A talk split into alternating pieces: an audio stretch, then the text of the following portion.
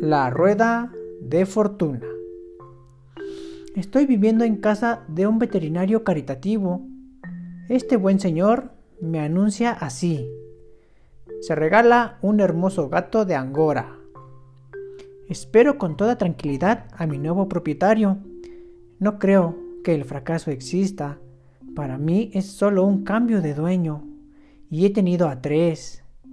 La primera, una anciana en cuya casa nací, al poco tiempo decidió irse al cielo.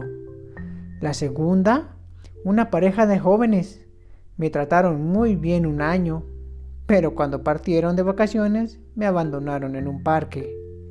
El tercero, el guardián del parque me recogió y me regaló a su hijita.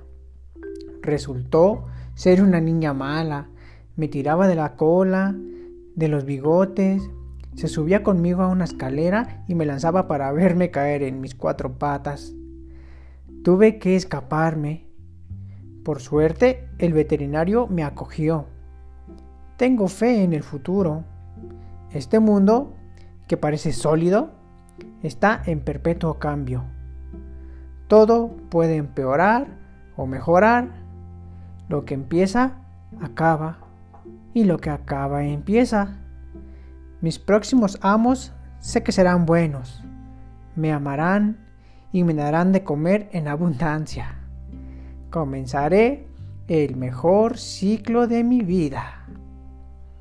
La rueda de fortuna.